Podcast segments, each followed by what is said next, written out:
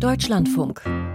Computer und Kommunikation. Der Spyware-Entwickler NSO muss den Quellcode der Pegasus-Software herausgeben. Unsere erste Meldung im Info-Update von und mit Michael Stang. Seit mehreren Jahren läuft in den USA ein Verfahren, weil der Spyware-Hersteller NSO WhatsApp-Server missbraucht haben soll.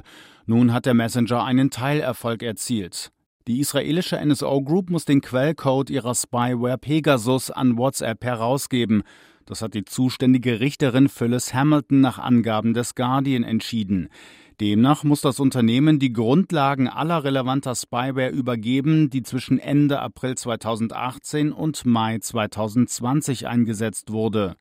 Die NSO Group muss dem Bericht zufolge aber nicht die Namen der Kunden und Details zur Serverarchitektur weitergeben. Ein Softwarefehler legt in Neuseeland am Schalltag Tanksäulen lahm.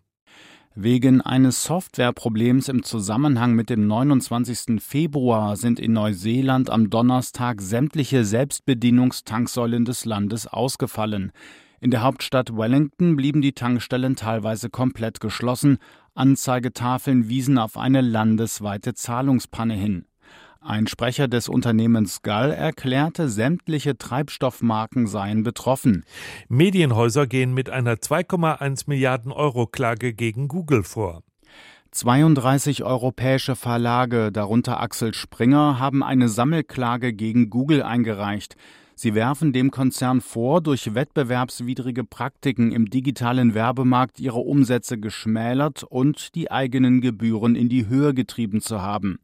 Die Klage, die laut der Anwaltskanzlei der Kläger Geraldine Partners bei einem Gericht in den Niederlanden eingereicht wurde, umfasst Verlage aus 15 europäischen Ländern.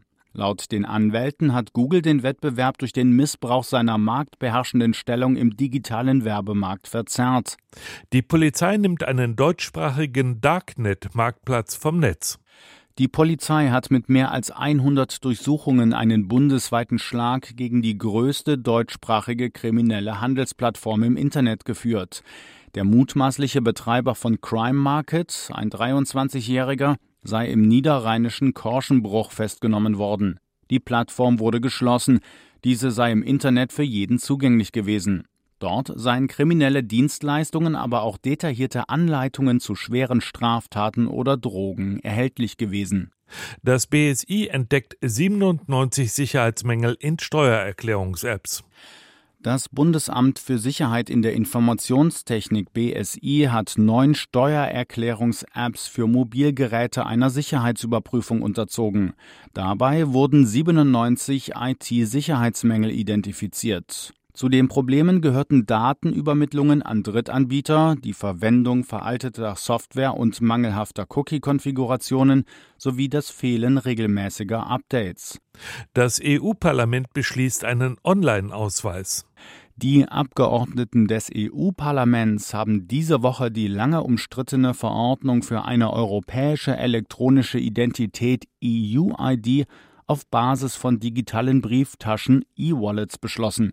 Besonders umstritten war der Ansatz der EU-Kommission, wonach Browser künftig qualifizierte Zertifikate für die Webseitenauthentifizierung anerkennen müssen